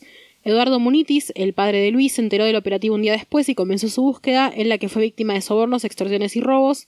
La mamá de Luis, María Julia Orione, militaba en Madres, compartiendo la búsqueda con otras madres platenses. Nada, claramente falleció sin... Bueno, claramente no, porque hay muchas madres que siguen vivas, Sí. pero bueno, en el caso de María Julia falleció sin saber más, digamos, ¿no? Santiago el Chueco Sánchez Viamonte era y es un emblema de la Plata Rugby Club, es considerado el mejor jugador que alguna vez pisó el club, debutó en primera a los 17 años y fue titular durante 7 años hasta que la militancia se convirtió en su prioridad. Con Santiago, la Plata Rugby Club sacó sus primeros logros deportivos y además estudiaba arquitectura en la Universidad Nacional de La Plata. En 1977, Santiago Sánchez Viamonte y sus compañeros Pablo Balut y Otilio Pascua estaban viviendo en Mar del Plata, donde el partido en el que militaban, el Partido Comunista Marxista-Leninista, o PCML, como le vamos a decir después, tenía un campo de entrenamiento y un taller para reparar armas. Se habían ido de La Plata por la hostilidad que había en la ciudad y habían dejado todo atrás, incluyendo el rugby. Santiago se había instalado con Cecilia, su pareja, y sus dos hijos en un departamento en Corrientes y Rawson. La madre de Cecilia viajó a Mar del Plata a buscar a las nenas porque la ciudad también se había vuelto hostil y ya habían desaparecido varios compañeros del PCML. O sea, le dijeron como venía a buscarlas porque venían Sí. que se adelantaban a lo que iba a pasar. Unas semanas después, el 24 de octubre de 1977, unos marinos de civil llamaron al portero y amenazaron a Cecilia para que les abriera. Pablo Balut también estaba ahí, pero justo había salido como a comprar algo. Los marinos golpearon e inmovilizaron a la pareja, revolvieron todo y no encontraron nada, los interrogaron y les dijeron que horas antes habían detenido a Otilio. Cuando Pablo llegó, los detuvieron también en un operativo que duró unos minutos.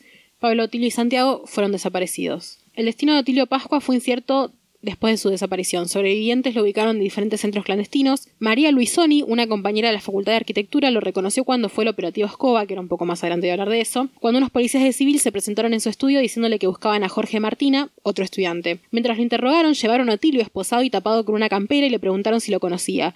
Luisa les mintió, dijo que le sonaba su cara, pero no recordaba de dónde. Otilio les repetía que ni ella ni el estudio tenían nada que ver.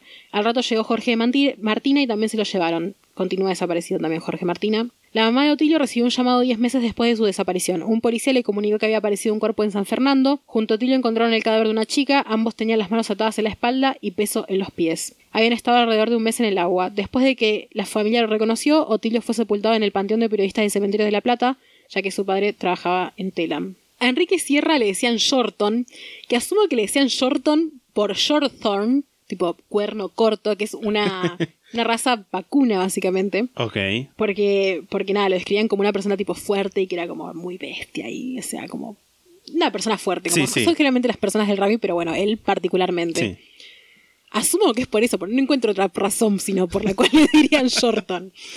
Entró a estudiar en la Facultad de Derecho de, de la Universidad Nacional de La Plata y en el segundo año comenzó a militar en la JUP y se alejó del rugby. Militando conoció a Lucía Tartaglia, una chica pampeana que se había mudado a La Plata para estudiar y se pusieron de novios. Cuando después del golpe de Estado La Plata se puso áspera, el padre de Enrique hizo gestiones para sacarlos ambos del país, pero ellos no quisieron, que esto ya es como un tema recurrente también. La pareja vivía clandestinamente en un departamento de La Plata con otras dos parejas de militantes de montoneros.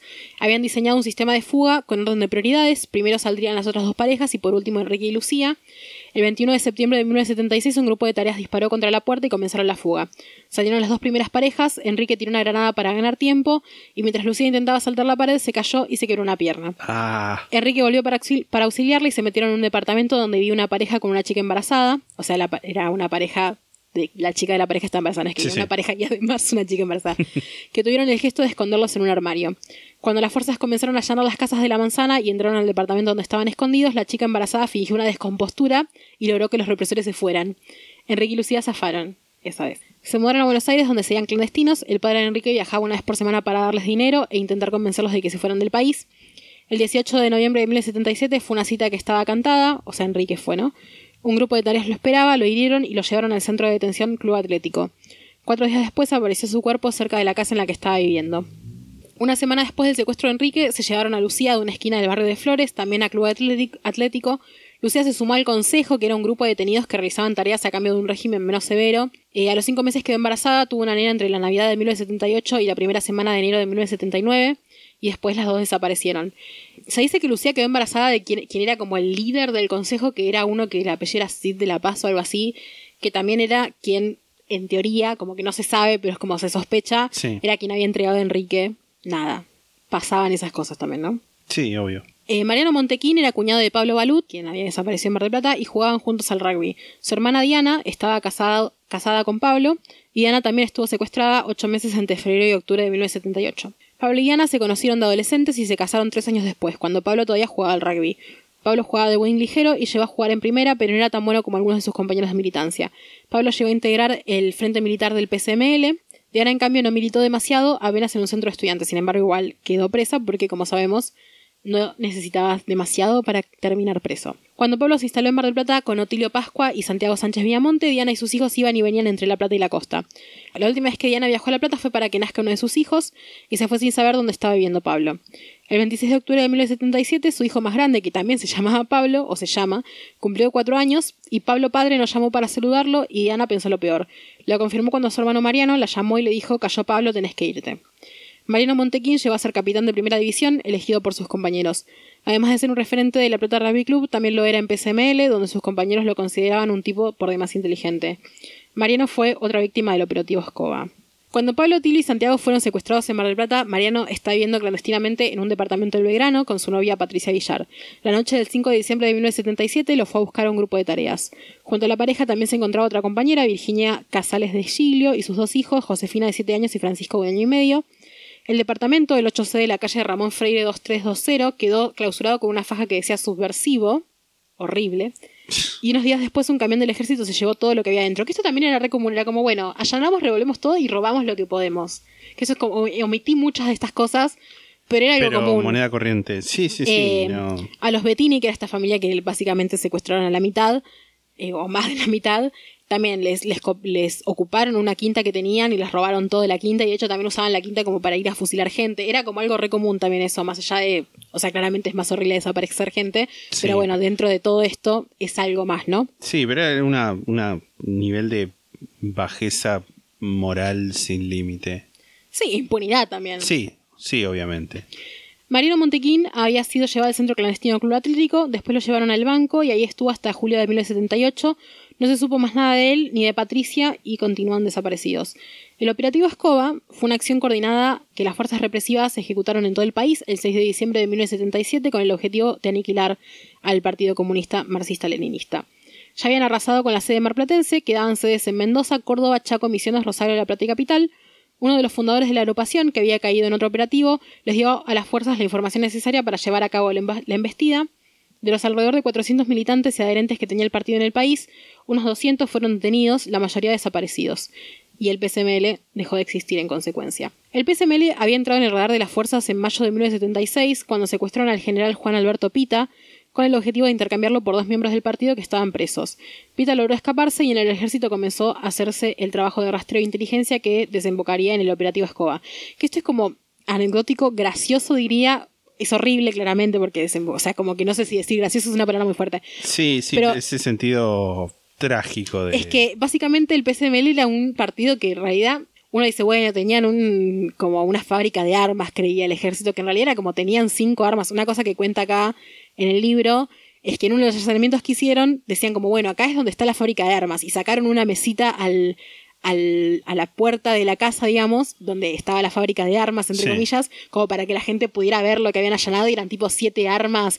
¿Te acuerdas como cuando fue lo de Bullrich que, que lo de... mm, ay, lo de ¿cómo se llama? Patricia. Lo de Patricia Bullrich, sí, pero lo de esta gente eh, ahí en una sigla con R. ¿Cuándo fue lo de los mapuches? ¿El RAM puede ser? Mm. Sí, el RAM. El RAM. Resistencia Ancestral Mapuche. Resistencia Ancestral Mapuche. Bueno, que habían mostrado una foto que era como, bueno, las armas, eran tipo Sí. dos boludeces. Bueno, era medio ese estilo. Eh, o sea, no era algo que realmente presentaba un peligro gigante. Lo que pasa es que después de que pasó esto del secuestro, básicamente las fuerzas dijeron como, bueno, esto es horrible. Como que se la las fuerzas se lo tomaron como más Sí. de lo que era también, Sí, digamos. Eh, y también imagino, un poco por venganza, digamos. que era algo que hacían mucho también. Bueno, y por último, Julio, Álvarez era hijo único y vivía con sus padres. En La Plata Rugby Club jugaba en segunda línea, era tranquilo, introvertido. Había militado en la UES y luego, mientras estudiaba periodismo y comunicación social en la Universidad de La Plata, en Montoneros, donde integraba el sector de prensa y durante el Mundial participó de una campaña de propaganda contra la dictadura. Para ese año Montoneros prácticamente había desaparecido, pero los militantes que sobrevivieron aprovecharon la atención internacional para denunciar la violencia del régimen. A Julio lo secuestraron el 28 de junio de 1978, tres días después de la final del Mundial. Fue el último rugbyer de La Plata Rugby Club en desaparecer. Y nada, básicamente esa es la historia muy resumida de estos 20 rugbyers militantes, porque además de rugbyers eran militantes Sí. que desaparecieron en La Plata, estoy segura, y me da un poco de miedo a la vez, que nos van a llegar mensajes de gente diciendo, uy, yo conozco a tal persona que era, no necesariamente a los rugbyers en sí, pero no sé, mi tío jugaba ahí o tal cosa, porque es un club muy grande, La Plata es una ciudad no tan chica, no tan, no tan grande, perdón, en el que es medio pañuelo, al estilo Mar del Plata, digamos. Y como dije antes, nada, er- era una ciudad muy golpeada por, por la dictadura. Siento que va a haber como... Pero ¿por qué te da miedo? No, me da miedo que nos digan como, ay, yo no sé, de, de, de no representarlos como se merecen o algo así.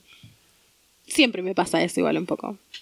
O sea, sí, entiendo también, pero estamos haciendo... O sea, yo no eh, objetivamente no creo que nadie vaya a mandarte un mensaje o mandarnos un mensaje diciendo, hablando sobre, eh, bueno, representaron mal o no hablaron de mi pariente de, de La Plata, que en todo caso, si hubo alguna omisión, pedimos perdón. Pero como decimos Que siempre, también somos seres humanos. Está bien, no, igual no, tampoco, a ver, no creo que nadie vaya a bardearnos o algo así, no, Por creo- eso. no tengo miedo que nos manden, pero siempre es como que hay un poco de cuestión de cómo, cómo está, no sé, también pienso en cómo me pasaría a mí si de repente estoy escuchando un podcast y hablan de alguien que yo conocí, ¿entendés? Como que eso siempre me da como cosa de los casos argentinos, de pensar que estamos hablando de algo que es cercano a nosotros de alguna manera. Sí. Tipo, algo que pasó en la ciudad donde vive un montón de gente que nos escucha. Tipo, eso me, me atraviesa de una manera difícil de explicar, que me da un poco Bueno, de miedo. a mí me pasó más o menos lo mismo en el capítulo pasado, cuando hablé de Lothar Herman, porque yo sé que la sobrina nieta de él es, activamente habla y, y comparte noticias y está como metida en todo el tema de lo que es la historia. Y yo pensaba, bueno, ¿qué, qué pasa por ahí si escucha lo que yo estoy hablando y siente que en algún modo le falta el respeto? En ese, en ese sentido lo entiendo. No sé si es como miedo, es como una preocupación. Bueno, sí, de preocupación. decir si te gusta de- más la preocupación, sí. Porque miedo me, da como van a venir a fajarnos. No, no, no, no me pero, refería a eso. Pero entiendo la, la entiendo la, la preocupación de decir, ¿hice bien esto? Tipo, Sí. Por otro lado, también me gustaría eh, re- recomendar una vez más el libro Maten al Rugby de Claudio Gómez. Más allá de, de si les interesó el caso, me gustó Sí. mucho leer el libro, me gustó como material, me gustó mucho como para leerlo en esta época también. Siento que es un buen libro de la dictadura, suena raro para decirlo así, pero Sí. bueno, hay muchos libros que hablan de la dictadura porque Sí, claramente es algo que afectó al país y a, a generaciones venideras y afectó a diferentes sectores de diferentes maneras. Claramente esto es algo que lo habla muy segmentado, pero también hace como un recorrido específicamente también de La Plata, que es donde pasaba todo esto. Muy interesante, muy bien escrito y muy interesante desde el punto de vista también investigativo. Lo recomiendo, si les interesó, vayan, cómprenlo. Claudio Gómez, no nos demandes. un saludo. yo me voy a poner un poco, no sé si era evitable o si era inevitable, que me ponga un poco en, en modo Cuca. Cuca, efectivamente. Y quiero también, no es que lo necesiten, ¿no? Mi, mi reconocimiento, pero destacar la labor que se hizo en, los, en, en materia de derechos humanos en los gobiernos de Néstor y Cristina.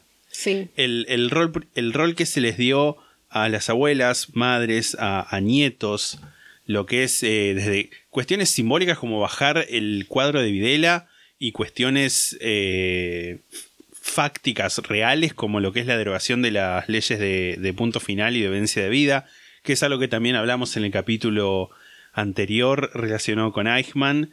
Es como que está todo medio va por esos lados, que incluso cuando vos, por ejemplo, hablabas al principio y después lo, lo, lo hablabas de, la ingenuidad de, por ahí frente al- a lo que es la fuerza de los militares, me hizo acordar a, una cosa que ahora voy a decir que es que también me le hiciste acordar cuando hablaste de Perón en Ezeiza, que, que yo estoy leyendo, eh, voy por creo que cuatro o cinco capítulos adentro leyendo la novela de Perón de Tomás León Martínez, que justamente empieza narrando eso, es la vuelta de Perón a Argentina en, en- el 73.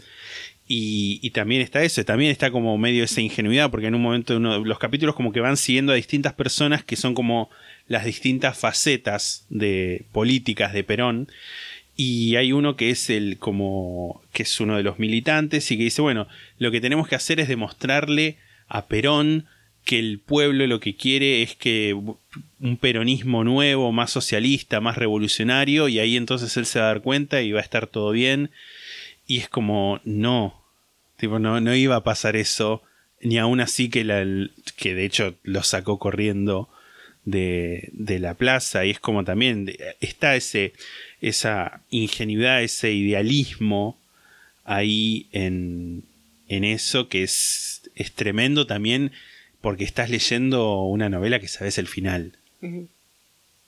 Sí, eh, a mí me parece importante el tema de que esto también es algo que, que lo pienso también para que lo escuche gente que no es de acá y Sí. también gente joven que no sepa estas cosas. Exacto. Tipo, porque siento que la gente de nuestra más o menos sabe todas estas cosas, o capaz no, y yo misma peco de ingenua. Pero el tema de que la justicia al respecto de todo esto es muy reciente. Es muy reciente. Es muy de la última década, la mayoría. Porque, bueno, está estas leyes, la ley de, de punto final y de obediencia de vida, que básicamente le daban más impunidad de la que ya tenían a, a los genocidas de, de la dictadura. Que después se puede armar todo un debate y un capítulo aparte sobre las cuestiones de la eh, no sé si no sé si decir conveniencia pero que por ahí en ese momento era algo que había que hacer para garantizar la paz eso son Más argumentos que no no Más allá de eso, sí. Yo creo que no solamente se trata de, de poner tras las rejas o en prisión de cualquier tipo Sí. a los responsables, sino también de, de a- dar una validación, si se quiere, de parte del Estado de, bueno, esto pasó y nos vamos a sentar Sí. durante juicios que duran años a escuchar víctima por víctima, familiar por familiar, estas historias que son fuertísimas y quede un registro y hacemos un libro y hacemos Es un... que- O sea, todo eso, todo eso, más allá de que, que, que esté Checolás preso, que por mí que se muera, o que Sí, no sé si ya se murió, no me acuerdo, creo que ya se murió. O cualquiera de los otros que, bueno, Videla murió cagando, hashtag. Todo eso es menor en comparación a la reparación que da poder hablar del tema y que haya un reconocimiento estatal de lo horrible que fue esa etapa de la Sí. historia en la Argentina. Que me parece mucho más valioso eso que el hecho de si, de si se mueren, si están presos o lo que sea, los genocidas. Que eso es, pasó en la última década, sí. la mayoría pasó en la última década. Es así, o sea, es algo innegable. en la década ganada Te voy a leer algo que te va a encantar. En el acto de, de, de cuando Cristina era presidenta y mm, se lanzó de por TV, que fue un acto en Tecnópolis, eh, habló de los rugbyers de La Plata y te voy a leer una cosa que está en el libro que es un... Como que en un momento dijo los nombres, tipo... Pero bueno, te voy a leer un fragmentito que está acá. Esto lo dijo ella, ¿no? Los deportistas desaparecidos después del golpe del 24 de marzo de 1976 me impactaron como ciudadana, como militante y como vecina de la ciudad de La Plata. Porque La Plata Rugby Club, que era uno de los mejores cuadros de rugby, no era el mío, pero era uno de los mejores cuadros de rugby de La Plata, sino el mejor, dicen algunos. Desaparecieron dichosos... Desaparecieron 18 jugadores. En ese momento no se sabía que eran 20, como que se fue sabiendo después. Muchos de los cuales eran muy amigos míos, conocidos. Y nada, Sí. de nuevo ahí tenés como todo se, se junta con todo. Bueno, que también es, o sea, muchos cuadros políticos de ahora eh, fueron víctimas de, de persecución De alguna manera, de persecución, Estado. sí o estuvieron detenidos también. Sí. También rescatar la labor importantísima, no solo en Argentina, sino en todo el mundo, de lo que es el EAF, el equipo argentino de antropología forense, que es, es como contradictorio porque es como de, de- tanto dolor que hubo acá, surgió eso que es un equipo científico que ayuda a lo que es la identificación de restos y que ha ayudado a la identificación de restos en masacres en muchísimas partes del mundo. Y, es, y, y, lo importante que es que, que la gente pueda por lo menos reencontrarse con el cuerpo del ser querido, que sea esa, esa, no sé si decirlo alegría, pero ese consuelo por lo menos tenerlo y que haya salido de todo el, el, el, horror y, la tragedia que se vivió acá. Si, siento que es como una de esas cosas que es como medio como la flor que crece en el medio del lodo. Yo creo que hay muchas cosas que salieron de la dictadura Sí. que, o sea, claramente igual ojalá no hubiera pasado. digamos. Totalmente, totalmente. Pero bueno, la labor también de las madres y las abuelas de Plaza de Mayo, que es un ejemplo de lucha, que a mí me da mucha pena pensar que hay un montón de gente en el mundo que no sabe nada de ellas, eh, que fueron realmente mujeres que se plantaron porque las madres y las abuelas empezaron a juntarse cuando todavía est- estaba pasando esto, Sí. les empezaron a, a- a- a llevar sus historias a gente que en ese momento tenía muchísimo poder y que, y que nada, se plantaron ante, ante eso y después cuando terminó eh, la dictadura militar hicieron un montón de trabajo para que se reconocieran cosas y más allá del trabajo de que toma tener bancos de datos para ir reconociendo hijos y nietos y gente que, que fue redescubriendo su identidad gracias a, a- a estas mujeres. Que me parece, y que son gente grande y que ahora siguen luchando y son gente que tiene 90 años o más, ¿entendés? Yo me acuerdo cuando le conté a, a- Alex, mi novio que es venezolano, todo esto, y le hablé de las abuelas y madres de Plaza de Mayo. Mientras se lo iba explicando, iba cayendo yo mismo en la cuenta de lo importante, de lo, de lo enorme de la labor que están haciendo y de lo trágico también de toda esa situación, que son cosas que uno las sabe, pero en ese momento como que las dimensioné de otra forma y no pude evitar, mientras se lo estaba contando, me empecé a quebrar, porque es terrible. Que yo creo que siempre hay valor en poder salir a luchar después de que te pasa lo peor que te puede pasar. Sí, Que bueno, en este caso sería que te desaparezcan o te maten a un hijo, porque básicamente desaparecer, desaparecer es un eufemismo para decir matar, porque eso de los desaparecidos están pasando por Europa es una mentira que ojalá fuera verdad, pero bueno, la realidad es que, es que están muchos enterrados en fosas como NN, muchos cuyos cuerpos fueron llevados por el río de la Plata. También algo que me parece como importante de las madres y las abuelas es que eran mujeres que no estaban metidas en política. La mayoría No. eran en muchos casos mujeres católicas, mujeres conservadoras, que tuvieron que eh, enfrentarse con sus propias contradicciones de, de creer en Dios y creer en la iglesia y tener que enfrentarse con una iglesia que básicamente les decía como, bueno, si, si, si su hijo es, es zurdo, señora, jodase. Básicamente era eso. O sea, Sí. no se lo decían con esas palabras, pero era una, era una desidia total de parte de la iglesia y era donde ellas primero iban a buscar ayuda, porque era lo lógico también pensar que si eran parte de una comunidad que era tan importante para ellas eh, y para mucha gente, no Sí. solamente para ellas, que predicaba la, el amor y la bondad y, y la igualdad, las ayudaran con estas cosas, pero bueno, la verdad es como decías vos antes, fue una dictadura que también fue, tuvo fue su de la arista. iglesia, sí. sí. Yo como, no sé si para cerrar, pero yo por lo menos para cerrar mi intervención voy a leer una, una frase que, una oración en realidad, de- del informe Nunca Más que organizó la CONADEP, que también tiene sus cuestiones, es, es a partir de ese informe empieza a hablar de la extrema izquierda, de la extrema derecha, hay un montón de cosas que, que pueden criticarse de, de eso, pero hay, una, hay un, un fragmento que siempre me, me quedó grabado en la mente, que dice, de este modo, en nombre de la seguridad nacional, miles y miles de seres humanos, generalmente jóvenes y hasta adolescentes, pasaron a integrar una categoría tétrica y fantasmal, la de los desaparecidos, palabra, triste privilegio argentino, que hoy se escribe en castellano en toda la prensa del mundo. Wow. Siempre esa, esa siempre me, me queda grabada acá en la memoria. Triste privilegio argentino.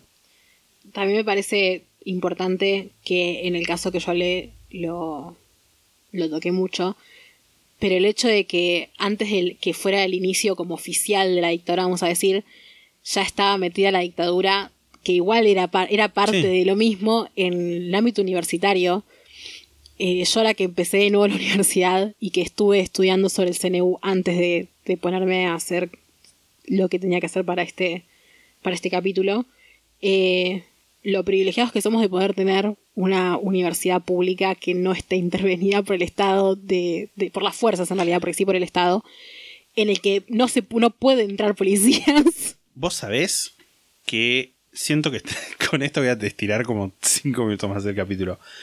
Que la el complejo universitario de acá de, de Mar del Plata, el principal por lo menos, fue construido en la época de la Sí. dictadura Sí, y sí, todas las Me cosas parece que tan tiene. horrible, sí. Pero más allá de eso, las cuestiones que tiene de que no tiene lugares que para reunirse, tipo es todo o pasillo o aulas, las el tamaño de las escaleras es para que se pueda entrar con caballos.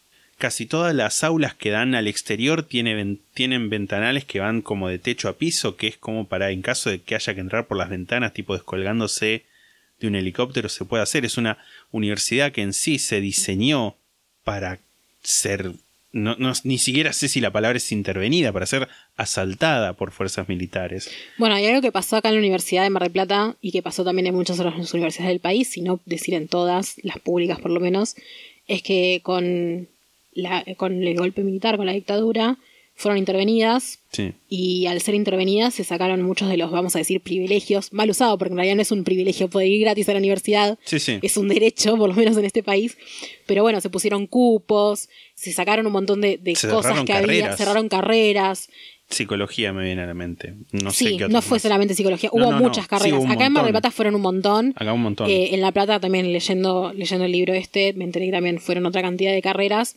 Pero bueno, por ejemplo, el tema de los cupos, que parece una boludez, pero que pases de que podés, que te anotas y entras, a que de repente tenés que rendir un Sí. ingreso, es algo que también contribuye al elitismo de, de la institución universitaria, digamos, que parece una boludez y se dice pronto, pero afecta muchísimo Sí, a la totalmente. calidad de vida de un país. Totalmente. Y es una de las aristas, una de las pequeñas puntitas de cosas que pasaron durante la dictadura. Bueno, de nuevo, no vamos a seguir expresándonos Sí, porque, porque es algo que podemos. algo que... La seguimos el año que viene. La seguimos en- el año que viene. el 24 de marzo del año que viene seguimos hablando de esto. A nosotros nos pueden encontrar en Instagram como arroba la sexta pata podcast, facebook.com barra la sexta pata, twitter.com barra la sexta pata, twitch.tv barra la sexta pata, youtube.com barra la sexta pata y en la sextapata.com tienen la invitación para sumarse a nuestro servidor de disco. También a sextapata.com pueden mandarnos una donación única por Mercado Pago o por PayPal en dólares. O también pueden suscribirse al club si así lo desean con donaciones mensuales de entre 200 y 500 pesos para tener a cambio algunos beneficios que están eh, explicitados ahí en la sextapata.com y también principalmente el beneficio de ayudarnos a que podamos Sí. seguir haciendo este podcast. Si les gusta, si les entretiene, si los acompañamos, si les hacemos pensar, si, si no sé, lo que sea, por favor consideren, aunque sea hacer una donación única, no les digo unirse al club, pero unirse al club es lo que, es lo que más nos conviene a nosotros. Pero bueno, todo lo Incluso si aceptamos. nos tienen bronca se pueden sumar al club. Sí, total. Tipo, Sí, si nos tienen bronca, se suman mucho, mucho, mucho. y tipo empezamos a tener problemas con AFIP porque tenemos mucha plata. Sí, mal. Si, si nos odian, dennos plata. Si nos escuchan en Spotify o en algún lugar donde puedan seguirnos, síganos. Si nos escuchan en algún lugar donde se puede dejar una reseña, generalmente creo que eso es en Apple, Apple- Podcast. Y Apple creo que en. Anchor también se puede. Porque el otro día me parece que alguien dejó una. En, en Anchor. Sí, Wow. no sé. Me llegó una notificación que después no, no la borré yo, sino que el celular tipo dijo, bueno, chao. y no la encontré nunca más. Pero bueno, nos pueden dejar una calificación, una reseña, que eso siempre nos ayuda a tener más visibilidad y atravesar el algoritmo y llegar a más gente. Atravesar el algoritmo hasta tu corazón. Exacto. Si quieren mandarnos una historia de oyente, lo pueden hacer a la sextapata.com. Todo, todas las temáticas. Ahora podemos Sí. incluir si tienen alguna temática tipo historias de parientes o de ustedes mismos de la época de la dictadura. Quizás es horrible un poco, pero no importa. Sí. Acá leemos a veces cosas horribles y es parte de la vida leer cosas horribles y historias horribles, porque Totalmente. después de todo, este es un podcast de True Crime. Exacto. Si tienen algún emprendimiento, son una pyme, pueden contactarse con nosotros también, lasextapata.com para el programa La Sexta Pata para pymes y emprendimientos, que también está explicitado ahí. eso es todo por este especial. Nos vamos a escuchar el domingo que viene con el bonus track del capítulo de Eichmann, que vamos a haber visto dos películas. Una que vimos ayer en la Netflix Party y otra que vimos nosotros de forma privada. Hasta la próxima. Chao. Chao.